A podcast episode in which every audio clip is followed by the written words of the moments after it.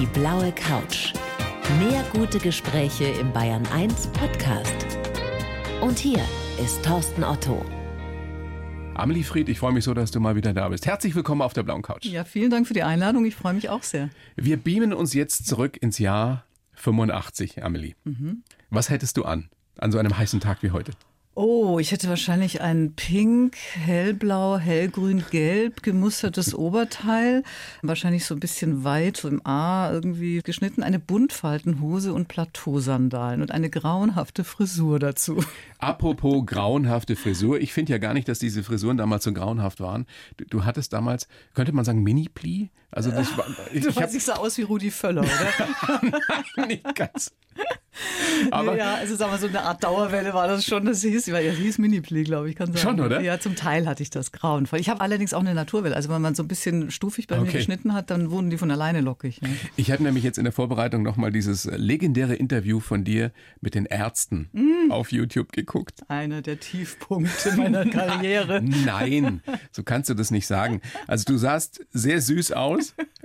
Und, und die Ärzte, die Jungs waren offensichtlich beeindruckt, haben dich schwer angeflirtet und ein bisschen in Verlegenheit gebracht. Aber hallo, ich war so verunsichert, ich wusste überhaupt nicht, wo ich hingucken sollte. Das Ganze wird aber nur übertroffen von einem Interview, das ich mal mit ACDC geführt habe, mit den ganz jungen Musikern, damals noch 84.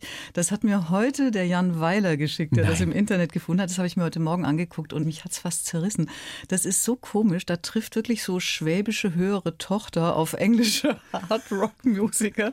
Und es ist so unfassbar peinlich. Also heute aus der Nachschau für mich. Ich habe wahnsinnig gelacht. Dieses Interview mit den Ärzten damals, ging das irgendwie weiter danach? Ich meine, man hätte ja schon mutmaßen können, dass ihr danach das vielleicht noch was trinken geht. Ehrlich gesagt überhaupt ah, nicht bitte, mehr. Du Nein, weißt es nicht mehr? Nee, aber da, also damals, weißt du, solche Bands, die wurden eingeflogen, mal kurz für die Kamera geschoben fürs Promo-Interview und dann hinterher wieder weggeflogen. So, also es war jetzt nicht so, dass man mit denen persönlich so in Kontakt ja. gekommen wäre. Wie würdest du heute reagieren, wenn dich jemand in einem Interview so anflirtet? Na, ich hoffe ein bisschen souverän, aber ich bin mir ehrlich gesagt nicht sicher. Ich bin immer noch relativ leicht aus der Fassung zu bringen. Ja. ja. Also ich bin einfach, wie soll ich sagen, also ich bin schon leicht zu verunsichern, nicht mehr auf allen Gebieten und in jedem Moment, aber, aber wenn jemand so offensichtlich irgendwie mit mir flirtet, das hat mich halt damals schon sehr, wie soll ich sagen, aber wahrscheinlich wäre ich heute ein bisschen souveräner. Ich meine, wir, werden, wir, sind ja alle älter.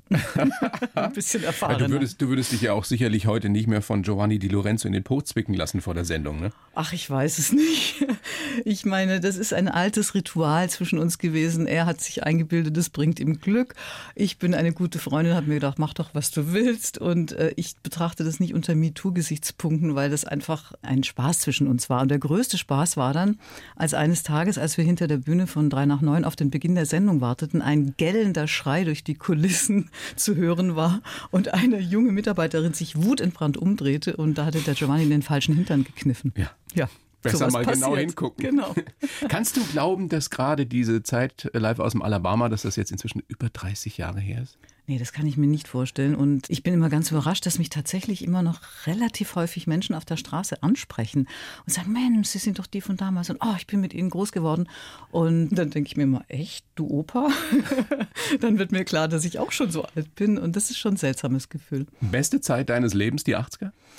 Ach, so würde ich das nicht sagen. Es gab danach schon auch noch sehr schöne Zeiten. Aber es, es gibt war, auch noch schöne Zeiten, hoffentlich ja, in Zukunft. Das, das ja. hoffe ich auch, dass noch ein paar kommen. Und es ist auch im Moment sehr schön. Also, aber es war eine aufregende Zeit, weil es eben ja, es war so neu und aufregend und plötzlich vor der Kamera und im Fernsehen und Leute erkennen einen und irgendwie, ich hatte ja auch Spaß daran und merkte, ich kann das auch ganz gut und es liegt mir und so. Also es war einfach so eine Entdeckerzeit und das war schon toll. Hast du es eigentlich auch privat ausgenutzt damals? Ich meine, dass die, die Jungs wahrscheinlich reihenweise vor deiner Tür gestanden sind. Also ehrlich gesagt, ich habe es ziemlich häufig gar nicht gemerkt. Also es ist ja dann immer so, wenn du so 20 Jahre später triffst du irgendeinen, mit dem du mal früher so ein bisschen bekannt warst und dann sagt er, ach Amelie, ich war damals so verliebt in dich und ich dann, was? Das habe ich überhaupt nicht gemerkt. Hättest halt mal ein Wort gesagt. Ja. also äh, ich Verpasste war dann manchmal eben doch auch noch sehr jung. Ja. Es gibt natürlich auch sehr, sehr unschöne Parallelen zu heute. Jetzt neben der Mode zum Beispiel, weil das wollte ich nur mhm. ansprechen. Das ist ja heute wieder in was du damals getragen hast, ja, zumindest zum Teil. Also diese Schulterpolster und wie gesagt, Buntfaltenjeans gehört ja zum Allerschlimmsten und ja, also überhaupt die Mode damals, wenn ich mir heute die Bilder angucke, denke ich mir, gut, dass das vorbei ist. Du sagst, es kommt schon wieder? Ja. Ach du ja, klar, ich habe eine 14-jährige Tochter. Oh, ich dachte, 70er sind gerade in. Nee, es sind okay, 80er jetzt. Vorbei. Ja, okay. diese. Ja, Aber wer sind wir denn, dass wir den Geschmack bewerten dürften? Also die unschönen Parallelen. Damals, ihr habt euch viel und intensiv mit Rechtsextremismus beschäftigt in Live aus dem Alabama. Das ist ja nun ein Thema, das uns heute wieder beschäftigt. Absolut, ja. Es gab diese legendäre Sendung damals live aus Der Alabama mit ja. der Wiking-Jugend, als auch der, der Kameramann Dieter Fichtner sich dann im Eifer des Gefechts die Kamera vom, von der Schulter riss und mitdiskutierte und Eisi Gulb, der damals auch zum Moderatorenteam gehörte, allerdings bei der Sendung also auch nur Zuschauer war und seine schwarze Freundin dabei hatte und die dann vor die Kamera schob und sagte, und warum soll ich diese Frau nicht lieben dürfen? Also es waren unglaublich dramatische Momente damals und ähm, das war schon ein, eindrucksvoll. Also muss ich sagen, wenn ich das, also ich habe das meiner Tochter vor ein paar Jahren mal gezeigt, die Ja. Sendung. Wie hat sie reagiert? Ja, die war total begeistert und sagte, warum gibt es denn solche Sendungen heute nicht mehr im Fernsehen? Habe ich gesagt, naja, wahrscheinlich ist es einfach nicht mehr die Zeit, in der man so miteinander reden kann. Aber würdest du sowas heute wieder machen angesichts der aktuellen Entwicklung? Würdest du mit Rechtsextremisten diskutieren in einer Fernsehtalkshow? Das ist eine extrem schwierige Frage. Die habe ich mit den Redaktionen, mit denen ich im Laufe meiner äh, Fernsehzeit zusammengearbeitet habe, immer und immer wieder erörtert. Soll man diesen Leuten ein Forum geben, ja oder nein? Ich bin inzwischen der Meinung, es hat wenig Sinn, mit denen live zu diskutieren, weil die häufig die Neigung haben, Dinge zu behaupten, die man auf die Schnelle nicht widerlegen kann und die dann so unwidersprochen im Raum stehen bleiben. Ich finde es besser, sich mit dem Phänomen zu beschäftigen, indem man zum Beispiel eine Reportage macht, wo man eben Faktenchecks dann machen kann, wo man klären kann, stimmt das, was der sagt oder nicht. Eben, sonst hast du ja oft gar keine Chance. Da So behauptet irgendein Ja. Rechtsextremist was und Man selbst wenn du sehr gut vorbereitet Ja, bist. du kannst nicht alles wissen, du kannst nicht alles widerlegen und du gibst diesen Leuten damit ein Forum für ihre Propaganda. Das halte ich für falsch. Im persönlichen Gespräch kommt es sehr darauf an. Es gibt Menschen, die halte ich nur für ein bisschen verwirrt und verängstigt und ich glaube, mit denen kann man sprechen. Es gibt aber leider eine Menge Menschen, die wollen nicht diskutieren, die wollen nichts dazulernen, die wollen auch gar keine Fakten hören, die wollen einfach nur ihre dumpfen Befindlichkeiten rausgrölen und mit denen hat es keinen Sinn. Aber das ist ja genau die Frage. Wie erkenne ich das und wie weiß ich das vorher? Ist ja, finde ich, auch so ein Dilemma. Diskutierst du jetzt nun mit, äh, beispielsweise mit, mit AfD-Politikern? Ich finde, schwierig. Ja, da kann man sicherlich unterschiedliche Meinungen zu haben. Aber was ist mit den Leuten, die die AfD wählen? Ich finde, mit denen muss man sogar diskutieren. Ja, es ist, es ist in der Tat ein ganz schwieriges Problem. Also diese Partei ist demokratisch gewählt, da führt kein Weg dran vorbei. Sie sitzt in einigen unserer Parlamente und natürlich muss man sich mit ihnen auseinandersetzen. Und ich denke auf politische Weise. Also ich halte es nicht für richtig, sie einfach auszugrenzen. Damit macht man sie zu Märtyrern. Damit liefert man ihnen sozusagen ja dieses Opfernarrativ. Das ist falsch. Man muss sie politisch bekämpfen, muss sie politisch entkräften. Mit den Wählern, ja klar, sollte man versuchen, mit ihnen zu reden. Aber du merkst halt sehr schnell im persönlichen Gespräch, ob das Sinn hat oder nicht. Ne? Machst du sowas häufiger? Also, wenn es denn passiert, dass ich mit so jemandem ins Gespräch komme, dann würde ich das immer versuchen. Aber die Erfahrung zeigt halt, dass das sehr schnell aggressiv wird, dass das sehr schnell abwehrend und abwertend wird. Und das ist dann etwas, da muss ich sagen, habe ich auch keine große Lust mehr dazu. Also du bist, und das weiß ich seit vielen, vielen Jahren, ja ein politisch sehr engagierter Mensch. Amelie, warum hast du dich politisch nie in einer Partei engagiert? Um Gottes warum bist du nicht die Frau, die demnächst zur Wahl steht bei der Bundestagswahl? Die nächste Kanzlerin? Du, weil ich so extrem undiplomatisch bin, weil ich einfach sehr häufig sage, was mir so auf der Zunge liegt. Und Ja. das ist, glaube ich, in der Politik nicht immer der richtige Weg. Also Aber danach sehnen sich ja viele. Mag sein. Ich bin auch sicher inzwischen etwas diplomatischer als früher. Diplomatisch auch im Sinne von die Meinung des anderen auch sehen und akzeptieren und oder tolerieren können. Kompro ja, das ist nicht automatisch, dass man kompromissbereiter wird, aber man zieht zumindest mal in Erwägung, dass andere Meinungen auch ihre Berechtigung haben können. Ja, das ist schon mal ein großer Schritt. Ein Trotzdem glaube ich, Vorzug des fortschreitenden Alters. ja, auch viele Erfahrungen und, und Eindrücke, die ich in den letzten Jahren gewonnen habe. Also ich habe ja auch Ausbildungen gemacht, die mich geschult haben in dieser Weise. Und Systemischer Coach. zum Beispiel systemischer Coach, Mediation. Ich habe eine Ausbildung zur Mediatorin. Also das ist Konfliktbeseitigung Eigentlich ganz sozusagen. entgegen deines. Naturells, oder? Völlig entgegen meines Naturells und deswegen so wahnsinnig interessant für mich. Das war eine echte Herausforderung für mich, weil ich tatsächlich da mein eigenes inneres Selbst sehr stark auch in Frage stellen musste. Und ich habe sehr viel, wirklich sehr viel dabei gelernt. Gibt's die Revoluzerin in dir noch? Ah ja, klar. Kommt die noch manchmal durch? Was glaubst du, wie ich mich manchmal aufrege? Ich hau ja auch manchmal bei Facebook Posts raus, da greift sich mein Mann nur an den Kopf und sagt, Amelie, bitte, wieso lässt du mich sowas nicht vorher lesen? Weil ich erwachsen bin und ich stehe dazu. Und es ist dann, ja, ich, ich polarisiere natürlich damit, das ist klar, aber also ich kann nur sagen, hier stehe ich, ich kann nicht anders. Ich muss einfach zu meinen Überzeugungen stehen. Schreibst du auch noch so keine Leserbriefe? nee, das macht meine Mutter.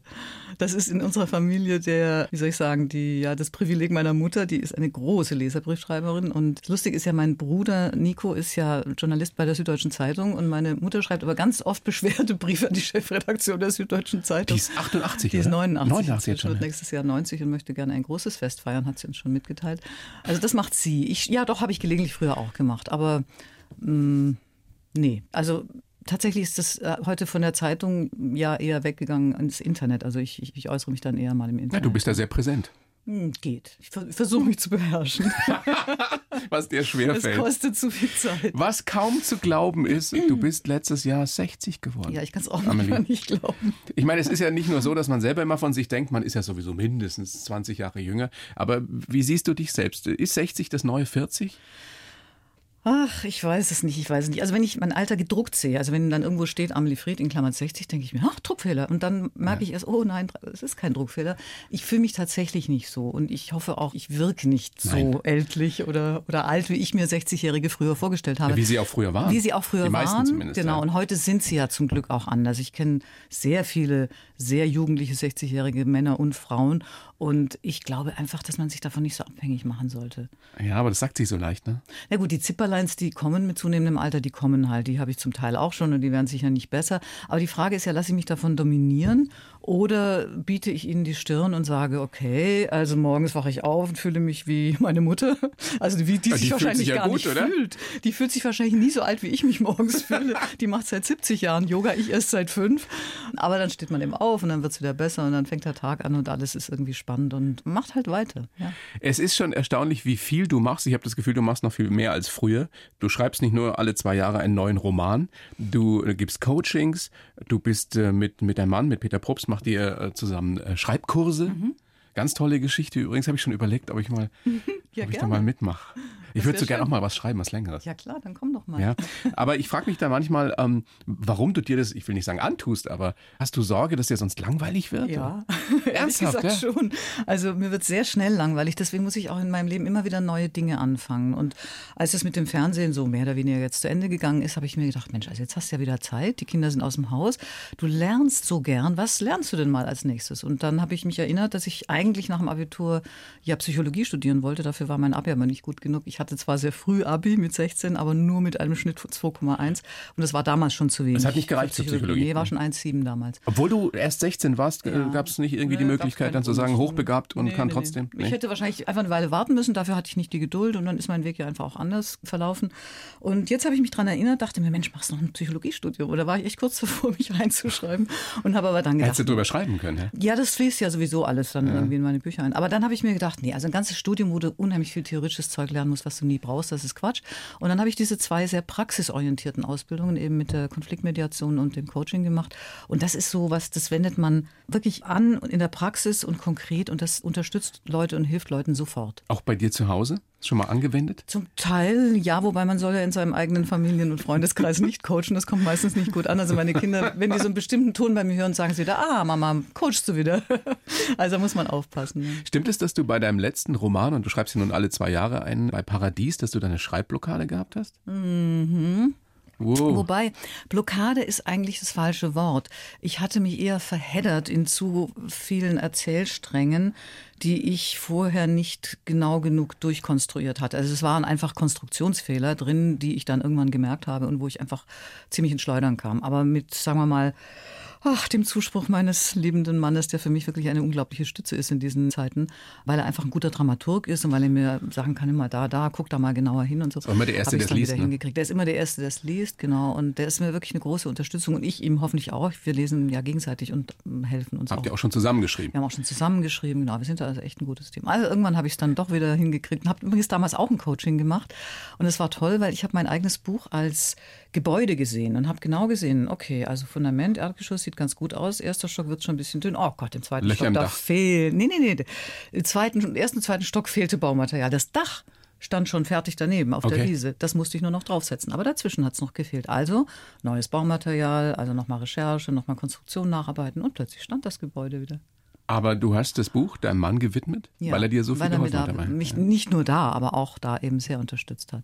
Da geht es ja auch darum, dass viele von uns dazu neigen, dass man sich immer so um sich selber dreht, dass man sich Mhm. nur noch mit sich selber beschäftigt, dass das nicht gut ist. Auf der anderen Seite aber auch, dass es nicht gut ist, wie es ja viele Mütter getan haben und tun, dass man sich nur für andere aufreibt. Ja, und viele das, Frauen überhaupt. Ja, viele ja. Mhm. Frauen. Und das ist ja die große Schwierigkeit, das gesunde Mittelmaß da zu finden. Ja. Ja, genau, das ist genau das Thema. Du hast das hervorragend zusammengefasst. Ähm, genau darum geht's. Also dieses immer so um sich selber kreisen, dieses bin ich auch in meiner Mitte? Ist meine Seele am richtigen Platz und habe ich das Richtige gegessen und gut geschlafen und sind meine Füße auch warm und ah, ah. Also ich meine, da bin ich auch nicht frei davon. Ja, ich bin, Keiner von uns, glaub ich, Keiner von oder? uns wahrscheinlich. Und jeder zirkuliert natürlich viel um sich und die eigenen Befindlichkeiten. Aber dabei den Blick nach außen und zu anderen Menschen nicht völlig zu verlieren, das finde ich schon wahnsinnig wichtig. Sind wir dabei in unserer Gesellschaft nicht nur, dass die auseinanderdriftet, sondern dass wir einfach viel zu viel uns nur um uns selbst drehen und sich um Also keiner mehr um den anderen kümmert? Tendenziell, glaube ich, geht es ein bisschen in die Richtung, wobei man da allen Unrecht tun würde, die eben anders sind. Es gibt unglaublich viele tolle und engagierte Menschen, die ganz viel für andere tun. Und die muss man da ausdrücklich ausnehmen. Denn die sind es, die unsere Gesellschaft, unsere Gemeinschaft zusammenhalten. Ja, also Und die jedes Lob und jede Unterstützung verdienen. Ja. Absolut. Und ich bin deswegen auch so wahnsinnig sauer oder werde so sauer, wenn jemand den Begriff Gutmenschen verwendet. Denn das ist ein diffamierender Begriff, der sich gegen Menschen richtet, die in der Tat etwas dafür tun, dass die Welt gut ist, bleibt oder wieder wird, also die sich engagieren, die für andere etwas tun und die auf diese Weise zu diffamieren, das ist etwas, was mich echt auf die Palme treibt. Ich habe jetzt in der Vorbereitung auf unser Gespräch auch wieder überlegt, war das denn früher anders? In den 80ern zum Beispiel. Waren wir da selbstloser? Ich glaube nicht. Haben wir uns da mehr um andere gekümmert? Ich weiß es nicht. Schwer zu sagen. Also ich denke, die Tendenz im Menschen ist natürlich immer da, dass er sich selbst der Nächste ist. Ja? Dadurch, dass die Bedeutung der Kirchen auch immer geringer wird und dieser Gedanke der Nächstenliebe offenbar für immer mehr Menschen immer weniger Bedeutung hat, glaube ich schon, dass da so eine gewisse Tendenz zu beobachten ist. Und dadurch, dass lange Zeit zumindest der Konsum und das Äußere und Statussymbole und alles Mögliche so wichtig waren, das ist ja auch etwas, was diese Tendenz untermauert. Da, glaube ich, gibt es inzwischen allerdings gerade bei der Generation unserer Kinder, also ich habe Kinder im Alter von 25 und 28, da gibt es tatsächlich eine Trendwende. Die wollen nicht mehr so leben, denen ist Konsum nicht mehr so wichtig. Die wollen zum Beispiel alle kein Auto mehr haben. Das war für uns damals doch das Wichtigste. Die überhaupt. wollen auch nicht mehr so Karriere machen, wie wir das vielleicht machen wollten. Zumindest nicht um den Preis, dass ihr gesamtes Privatleben dabei auf der Strecke bleibt. Und die haben ein großes Bewusstsein für unsere, ja, für unsere globale Klimasituation, zum Beispiel für unsere Umweltsituation. Und das finde ich großartig, dass die jetzt auf die Straße gehen und sagen, hey Leute, in die Schule gehen macht nur so lange Sinn, solange die Welt steht. Und wenn ihr so weitermacht, dann gibt es die bald nicht mehr, dann brauchen wir auch nicht mehr in die Schule gehen. Und dann gibt es auf der anderen Seite Politiker, die die pauschal als Schulschwänzer diffamieren. Ja. ja, Herr Lindner zum Beispiel. Von der großartigen Der FDP. Ja. großartige, ähm, alleswissende. Ja, da, da wundert man sich manchmal, oder? Weil normalerweise sind die, die Jungs sind doch alle clever. Diese Arroganz, die Ja. da dahinter steht, die ärgert mich so, ja. Ich meine, es stimmt einfach nicht, dass diese jungen Leute nicht gut informiert sind. Das ist alles wissenschaftlich untermauert, was die sicherlich sagen. welche Ja? drunter, die nicht so Mag gut sein. informiert sind und die auch vielleicht Ja. das nur nutzen, weil sie sagen, besser sein. als in die Schule zu gehen. Kann aber sein, aber ja. trotzdem, es pauschal so zu diffamieren, ist Genau. einfach nur und doof. Die, die vorne dran stehen und einfach die Wortführer auch sind, also jetzt äh, Greta Thunberg. Es gibt aber auch eine junge Deutsche, jetzt gerade den Namen vergessen. Die hat neulich ein Interview mit Altmaier, also ein Doppelinterview mit Altmaier im Spiegel gehabt und die hat ihn buchstäblich alt aussehen lassen. Luisa Neubauer heißt sie, glaube ich, genau. Die hat derartig gut argumentiert, dass der Mann wirklich nicht gut aussah. Und ich meine, man muss diesen jungen Menschen einfach mal zuhören. Aber das Interessante ist auch das wieder Parallelen zu den 80ern. Auch damals, Stichwort WAA, also Wiederaufbereitungsanlage in Wackersdorf, damals gab es einen großen Teil der Jugend, die sich engagiert haben. Und dann gab es ja. Ja. zwei Jahrzehnte oder drei Jahrzehnte, hat man das Gefühl gehabt, viele Jugendliche gesagt, Politik interessiert mich nicht mehr. Und jetzt kommt's wieder. Ja. Und es gibt doch Hoffnung. Also für mich ist das Anlass zur Hoffnung. Für mich auch, absolut. Also ich, ich bin darüber glücklich und ich bin wirklich froh, wenn ich diese junge Generation, so die Freunde meiner Kinder und all die sehe, mit denen die auch zu tun haben, was die für ein Bewusstsein haben, wie politisch gebildet die sind. Da war ich mit meinen 24 damals, als ich angefangen habe in der Alabama-Halle, war ich eine naive kleine Provinztussi, ja, gegen das, was die heute wissen und wie die argumentieren können. Ich erinnere nochmal an dieses legendäre Interview mit den Ärzten. Diese beiden Großstadtjungs und die Amelie daneben. Kleine Amelie aus Ulm, die wirklich ein bisschen eine kleine Provinzmaus war. Das muss man ganz ehrlich sagen. Ich kam ja nun wirklich, kam aus der Kleinstadt und war auf dem Land letztlich groß geworden dann im Internat und dann kam ich in die große Stadt München und wurde plötzlich mit solchen Leuten konfrontiert. Das war aber, das war aber auch, solchen Leuten. Nein, das war auch mein großes Glück, weil ich habe sozusagen keine Ehrfurcht oder keinen übergroßen Respekt Respekt vor Prominenz oder Bedeutsamkeit gehabt. Das waren einfach für mich Leute wie alle anderen, mit denen. Sahen halt ein bisschen anders aus. Sah ein bisschen anders aus, mit denen habe ich geredet. Dann gab es ja auch viele berühmte, prominente Gäste dann später in den Sendungen. Das hat mich aber nie irgendwie vom, vom Sockel gehauen, weil ich dachte mir, mei, Das ist nicht was die schlechteste Voraussetzung für unseren Ja. Beruf, dass man keinen unnötigen Respekt Genau. hat, sondern dass man sich genau. versucht, mit allen auf Augenhöhe zu unterhalten. Respekt vor Leistung, ja, aber nicht Respekt vor Prominenz, weil Prominenz an sich ist kein Verdienst. So sieht's aus. Amelie, ich habe für dich einen Lebenslauf geschrieben, mache ich ja jedes Mal. Bin ja gespannt. Bin sehr gespannt schon wieder, was du sagst. Ich versuche es ja jedes Mal anders zu machen. Ist ja nun nicht unser erstes Mal. Ja. Soll ich den jetzt vorlesen? Ja, bitte. Ich bitte drum. Ich habe es geschrieben, du Okay. liest es vor und dann schimpfst mich danach. Ich heiße Amelie Fried und bin ein schreibender Staubsauger. Nichts und niemand ist vor meinem Kann ich das verwerten Blick sicher. Ich war immer strebsam, aber meine Karriere habe ich nicht so geplant. Sicher hat mir mein Talent geholfen, Chancen zu erkennen und zu nutzen. Direkt vom Hörsaal ins Fernsehstudio, vom Tagebuch zum Bestseller, von der Hobbypsychologin zum Coach. Meine große Leidenschaft sind Menschen und was sie antreibt. Privat bin ich eine Genießerin und sehr leicht zu verführen, in Klammern, wenn es ums Essen geht. Hättest du nicht hinzufügen müssen. Also deswegen habe ich es in Klammern geschrieben. Finde ich aber eine hübsche Formulierung. Ob es mein Mann auch deshalb schon so lange mit mir aushält, können wir ja vielleicht heute auf der blauen Couch klären. Das hast du aber wieder sehr schön gemacht. Thorsten. Dankeschön. Gibt es ja nun einiges, äh, wo- worüber wir noch ausführlicher sprechen können. Wir können ja gleich mal mit dem Schluss anfangen. Mhm. Diesen, diesen Satz ist ja offenbar ein Zitat von dir. Privat bin ich eine Genießerin und sehr leicht zu verführen. Ich weiß nicht, wann du es gesagt hast und in welchem. Kontext. Aber ist es so, bist du so jemand, der, äh, der sehr genussvoll an Dinge rangeht und der, den das schon auch mal ähm, ins Übermaß führen kann? Nein, das nicht. Aber ich bin jemand, der alles gründlich macht. Und wenn ich arbeite, arbeite ich gründlich. Und wenn ich genieße, dann genieße ich Also du gründlich. kannst richtig feiern, ja? Mm, Ja, also äh, sagen wir mal nicht mehr so oft wie früher, aber wenn es richtig schön ist, kann ich das schon sehr genießen. Allerdings muss ich zugeben, mit zunehmendem Alter wünschte ich mir, alle Festivitäten würden schon so zwischen 17 und 18 Uhr anfangen, damit ich vor Mitternacht im Bett bin, aber das ist meistens Echt? nicht der Fall. Ja, ich tue mich langsam echt schwer mit dem, mit dem so ganz spät und ganz lange, ja. Wenn ich meinen toten Punkt dann überwunden habe, dann geht es wieder und dann halte ich auch sehr lange durch, nur dann schlafe ich den Rest der Nacht nicht mehr und das ist dann auch anstrengend.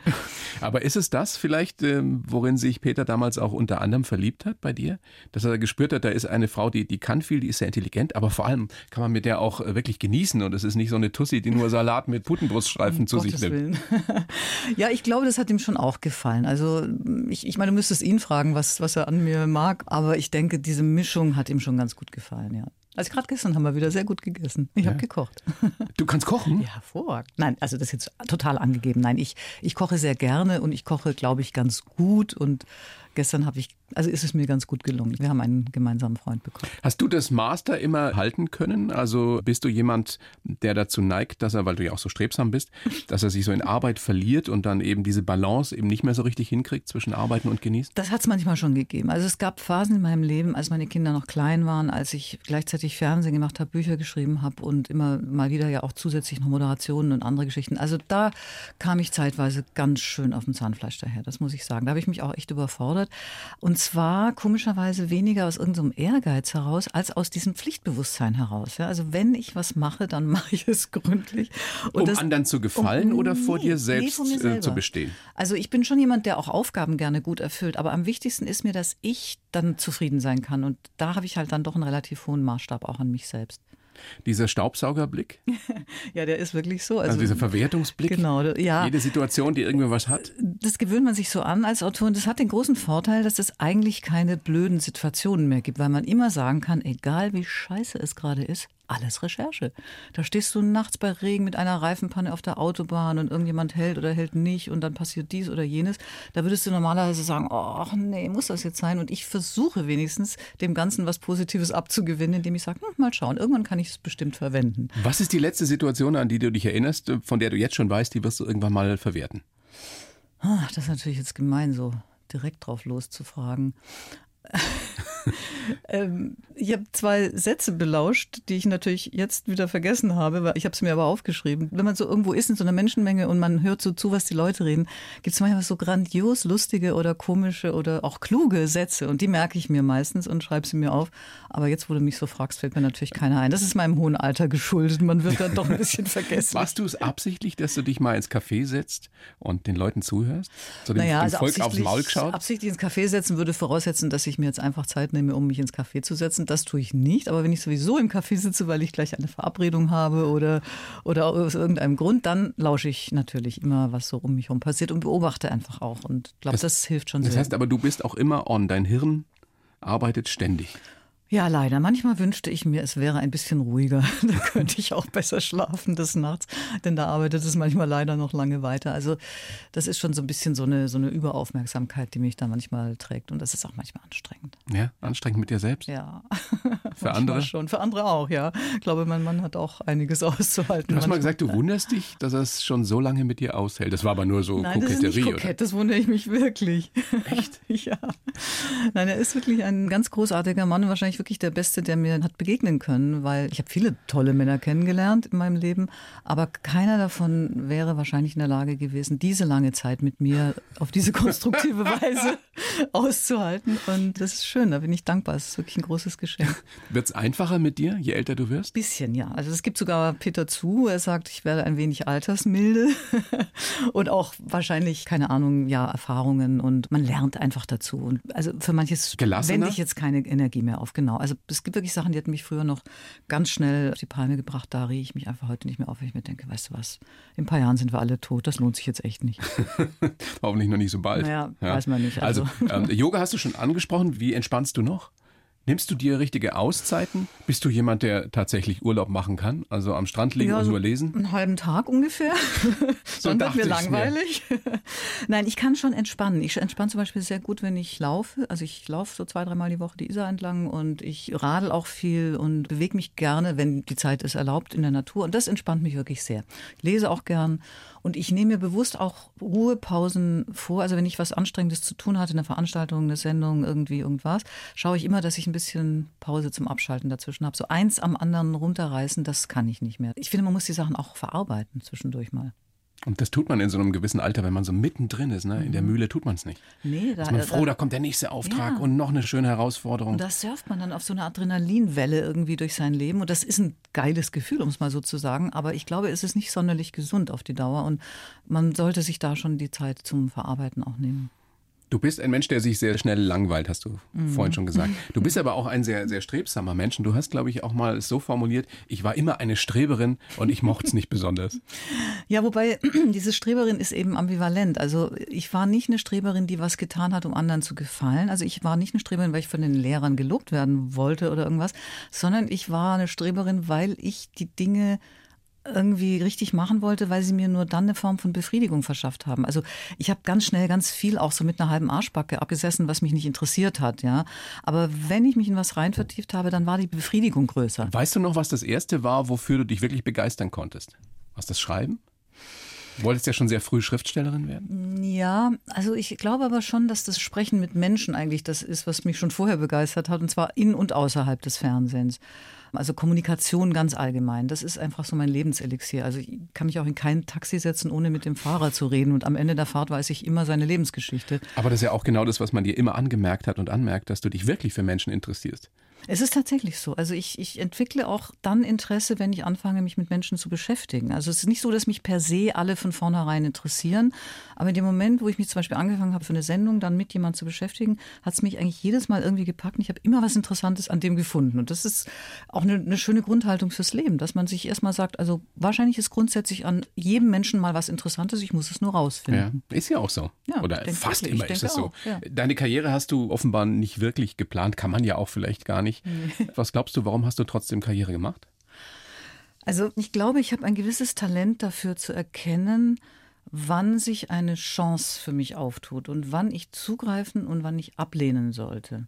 Ich habe in meinem Leben sehr häufig intuitiv Dinge abgelehnt, obwohl sie äußerlich attraktiv wirkten.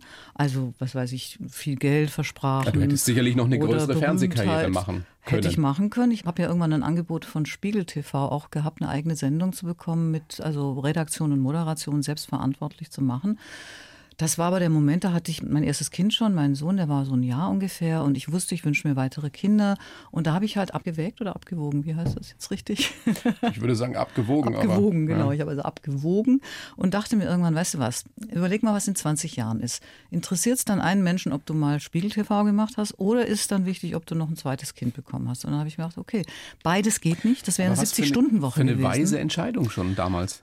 Ja, intuitiv. Ich wusste einfach, das wird am Ende wichtiger für mich sein. Ich war immer, also war und bin wahnsinnig gern berufstätig und bin auch froh, dass mir vieles davon gut geglückt ist und dass ich das alles machen konnte. Aber ich hätte am Ende nicht meine Familie gegen eine Karriere eingetauscht. Das ist ja eine spannende Geschichte. Wie erkennt Moment, man Chancen? Ja, ja, gerne. Schlimm genug, dass wir Frauen es nicht verbinden können. Nach wie vor nicht. Ja? Wenn das auch noch möglich gewesen wäre, wäre es natürlich noch toller. Bei Männern wäre es wahrscheinlich keine Frage Bei gewesen. Männern wäre es wahrscheinlich keine Frage gewesen, in der Tat. Dann hätte auch keiner ja. diese Frage gestellt. Ja, die Frage habe ich mir vor allem selber gestellt. Aber das ist mir schon wirklich ein wichtiges Anliegen, dass ich da jetzt nicht als, als jemand rüberkomme, der irgendwie sagt, ach, das eigentlich Wichtigste für Frauen sind Kinder und Familie. Nein, beides ist wichtig und ich wollte immer beides haben und ich hatte immer beides, aber ich habe auf manches auch verzichtet. Spannende Frage eben, wie man diese Chancen erkennt, wie man sie dann Mhm. auch nutzt. Das ist ja etwas, was gerade auch junge Leute interessiert. Ja. Wie wecke ich eine Begeisterung? Wo weiß ich dann, was vielleicht für mich das Richtige ist? Mhm. Was hättest du da für einen Rat für junge Menschen, die uns vielleicht gerade auch lauschen hier auf der blauen Couch? Also klingt vielleicht ein bisschen banal, aber geh, wohin dein Herz dich trägt. Ja, schöner Buchtitel einer japanischen Autorin von vor vielen Jahren. Ich glaube, man kann nur gut sein in etwas, das man wirklich möchte. Man soll nicht machen, was der Papa möchte. Man soll auch nicht machen, wo andere sagen, komm, mach das, das ist vernünftig.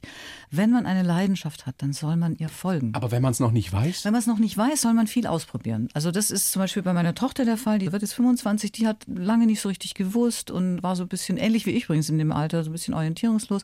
Und wir haben ihr einfach gesagt, probier so viel wie möglich aus. Die hat jetzt ein Jahr nur mit Praktika gemacht und weiß schon unheimlich viel mehr über das, was ihr gefällt und was sie vielleicht nicht machen will. aber würdest du Menschen, die vielleicht schon ein bisschen älter sind, Mhm. die jetzt im besten Alter sind, so gerade die, die in den 80ern groß geworden sind, die jetzt zwischen Mitte 40 und, und Mitte 50 oder 60 sind, würdest du denen auch empfehlen, später nochmal zu überprüfen, war es das Richtige für mich im Leben? Wenn- und was Neues ja, anzufangen? Ja, wenn da irgendein Gefühl von, war es das jetzt schon oder ist das überhaupt das Richtige? Wenn da irgendwelche Zweifel sind, würde ich ein Coaching empfehlen.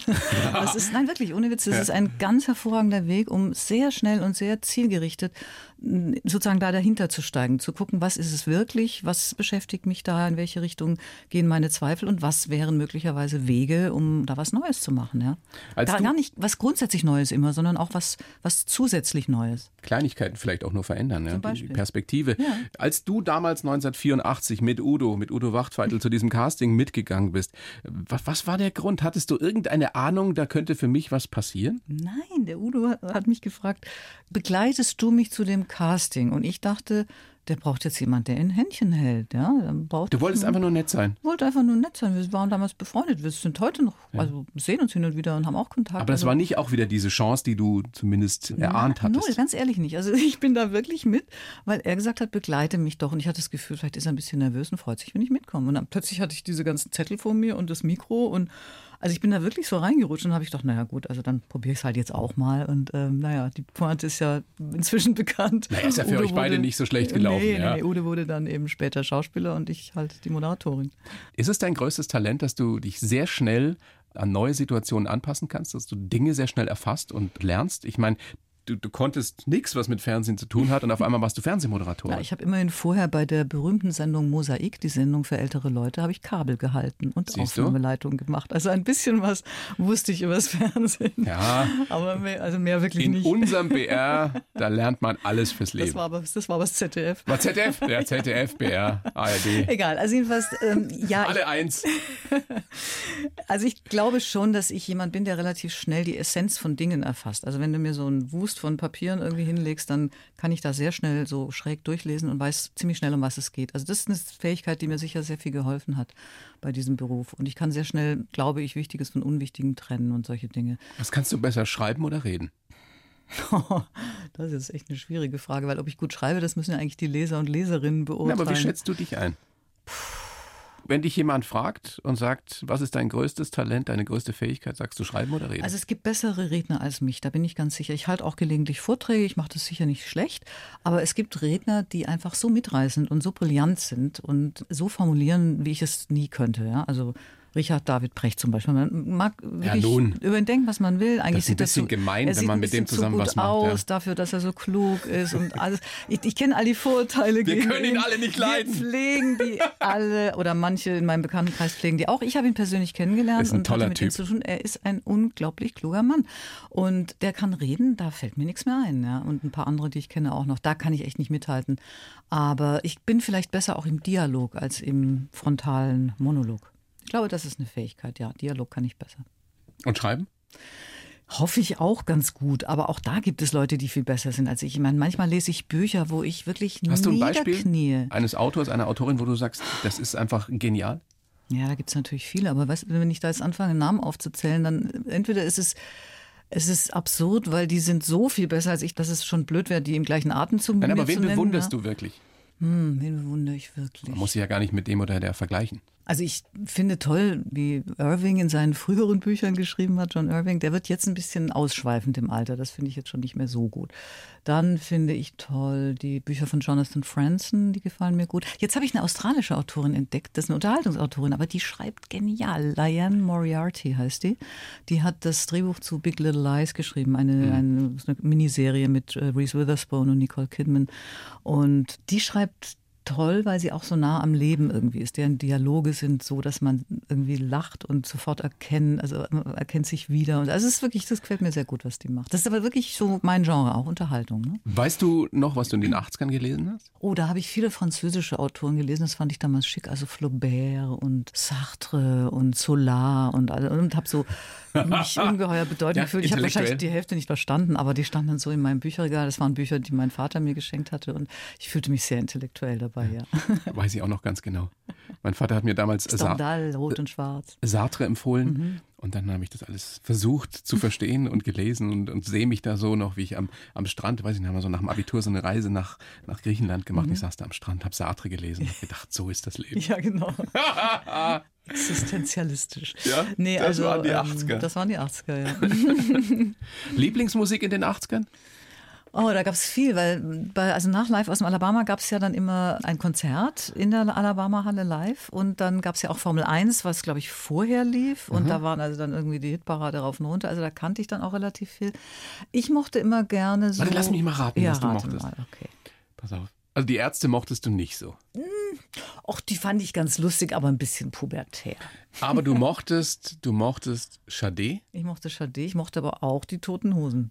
Und ich mochte auch Bab. Mochtest du so Leonard Cohen und sowas? Ja, den mochte ich auch. Also eher so die sanften Sachen, da, da liegst du schon richtig. Aber ich mochte auch durchaus die Krachmusik. Also so war es jetzt. ACDC? Ja, die fand ich jetzt arg krachert, wobei, also mein Sohn fing dann an, als er elf war, mit so elf, zwölf ACDC zu lieben. Und dann habe ich äh, ihm mal eine ACDC-Platte zu Weihnachten geschenkt, also eine CD damals schon. Und dann hat er die also da in unserem Dorf da draußen irgendwie volle Pulle, die ganz, das ganze Dorf mit ACDC beschallt am 24. Dezember abends. Und das fand ich irgendwie sehr befreiend, muss ich sagen. Also zu ACDC habe ich erst später gefunden. Gibt es irgendwas, was du dir zurückwünscht aus den 80ern? Was es heute nicht mehr gibt? Also richtig zurückwünschen tue ich mir nichts. Es gibt so Idole aus den 80ern, da ist auch ein bisschen traurig zuzuschauen, wie die sich entwickeln. Also Madonna zum Beispiel, die habe ich damals wirklich auch sehr verehrt. Und wenn ich mir diesen Auftritt da kürzlich beim Grand Prix angeschaut habe, dann, also das hat mich ein bisschen traurig gemacht. Die hat so den Moment verpasst, wo sie in Würde hätte abtreten können. Und das jetzt so zu verlängern, also es hat ein bisschen wehgetan, das zu sehen. Ne? Gibt es irgendetwas jetzt außerhalb der Musik, wo du dir ein Revival wünscht aus den 80ern? Und was betrifft das? Naja, wie du vorhin gesagt hast, wir haben ja vielleicht eine Art Revival, nämlich also ein, ein Wiedererstarken einer jugendlichen Umweltbewegung. Früher gegen Kernkraft und Wiederaufbereitungsanlagen und so weiter und noch früher wieder, also bei Menschenkette und gegen Wiederbewaffnung und so weiter. Und heute eben eine Fridays for Future Bewegung. Das ist so, ja, vielleicht ist das sozusagen eine Entsprechung davon und das finde ich natürlich auch gut. Ich weiß nicht, gab es sonst Sachen, die man sich zurückwünscht aus den 80ern? Ah, ich habe auch überlegt, und mir fiel jetzt nicht so viel ein. Also ich, ich, wir haben immer die Sweatshirts verkehrt rumgetragen und hatten halt auch diese Karottenhosen Ja, furchtbar, gell? Und, und nur Converse-Schuhe an. Ja, die sind ja immer noch Mode. Das ist alles wieder Kann man in. alles wieder tragen, genau. Also was ich ja immer bequem fand, obwohl es natürlich nicht jedem steht, sind Leggings. Also ich finde die einfach Für wahnsinnig. Männer? Nein, nicht für Männer. Entschuldigung, jetzt schon für Frauen. ähm, ich finde die einfach wahnsinnig gemütlich, aber zugegebenermaßen modisch sind sie nicht so der wirklich letzte Hit. Wenn du jetzt nochmal 25 wärst, Oh je. Oder anders gefragt, was für einen Rat würdest du, würde die Amelie von heute der 25-Jährigen von damals geben? Also ich würde sagen, pass auf, Schätzchen, die Zeit vergeht verdammt noch mal sehr viel schneller, als du dir jetzt vorstellen kannst. Erstens, denk schon mal an deine Altersversorgung. Das würdest du nicht sagen. Würde ich sagen. Ich habe meinem Sohn und meiner Tochter gerade gesagt, dass sie jetzt mal anfangen sollten, eine Rentenversicherung abzuschließen. Das klingt furchtbar. Ernsthaft? Ich habe damals auch gedacht, ich hatte einen Freund, den habe ich heute noch, der ist Versicherungsvertreter, ist er auch heute noch. Der hat mir, als ich 24 war, die erste Altersvorsorge, also Rentenversicherung aufgequatscht. Und ich habe damals gesagt, ja klar. Ich fand es total spießig, bescheuert, beknackt und wo wollte das nicht. Ich habe es ihm zuliebe gemacht, weil ich ihm eine Freude machen wollte. Heute bin ich ihm dankbar. Man wird schneller 60, als man denkt. Und so wie die Dinge liegen, müssen wir uns um unsere Altersvorsorge kümmern. Es ist da ja kommt, richtig. Da kommt jetzt die Schwäbin in mir natürlich raus. Ja. Also das wäre vielleicht auch nicht das Erste, was ich sagen würde, aber das Dritte. Und was wäre das Erste? Das Erste, was ich gesagt habe, geh wohin dein Herz dich trägt. Mach, was du, was du liebst, mach, was du gut kannst. Steiger dich nicht in Sachen rein, die du nicht magst oder gar nicht so gerne möchtest. Wie fände diese Amelie von damals mit der Mini-Pli-Frisur und dem, diesem großartigen orangen Pulli, den du anhattest bei diesem Ärzte-Interview, wie fände die, die 60-jährige Amelie von heute? Och, gar nicht so uncool, glaube ich. Gar nicht so uncool. Die würde sagen, ach, 60, da muss man gar keine beigefarbenen Windjacken und Gesundheitsschuhe tragen und so, so Tüllkopftücher und solche komischen Sachen. Ach, da kann man irgendwie bunte Jacken und Blusen und eigentlich kann man sich genauso anziehen wie in den 80ern. Ist ja eigentlich nicht so schlecht. Oder wie in den 70ern mehr. Ich stehe ja mehr auf 70er-Mode. Ja? 70er waren deins? Aber da warst du Ich- doch noch also zu die- klein. Nee, entschuldige, ich bin 58 geboren. Ich habe 74 Abitur gemacht. Ähm, ich, die 70er waren schon auch mein, mein Alter, also ja, wo ich so anfing erwachsen zu werden. Nee, also aber die Mode der 70er fand ich wirklich immer ganz cool. Die finde ich heute noch ganz gut. Schlaghosen und diese bunten Hemden und Batik-Shirts und so, ist doch schick. Amelie, großes Vergnügen, wie steht's, dass du da bist? Vielen Dank. Ich wünsche dir alles Gute. Bleib gesund. Danke, du auch. Ähm, Wir freuen uns, wenn dein nächster Roman wieder draußen ist. Spätestens dann kommst du wieder Gerne. auf die blaue Couch. Herbst 2020, wenn alles Ja, gut geht. also in einem guten Jahr. Genau. Und ansonsten alles, was du dir wünschst. Vielen Danke. herzlichen Dank, Amelie Fried. Danke dir. Tschüss, Thorsten. Die blaue Couch, der Bayern 1 Talk als Podcast. Natürlich auch im Radio. Montag bis Donnerstag ab 19 Uhr.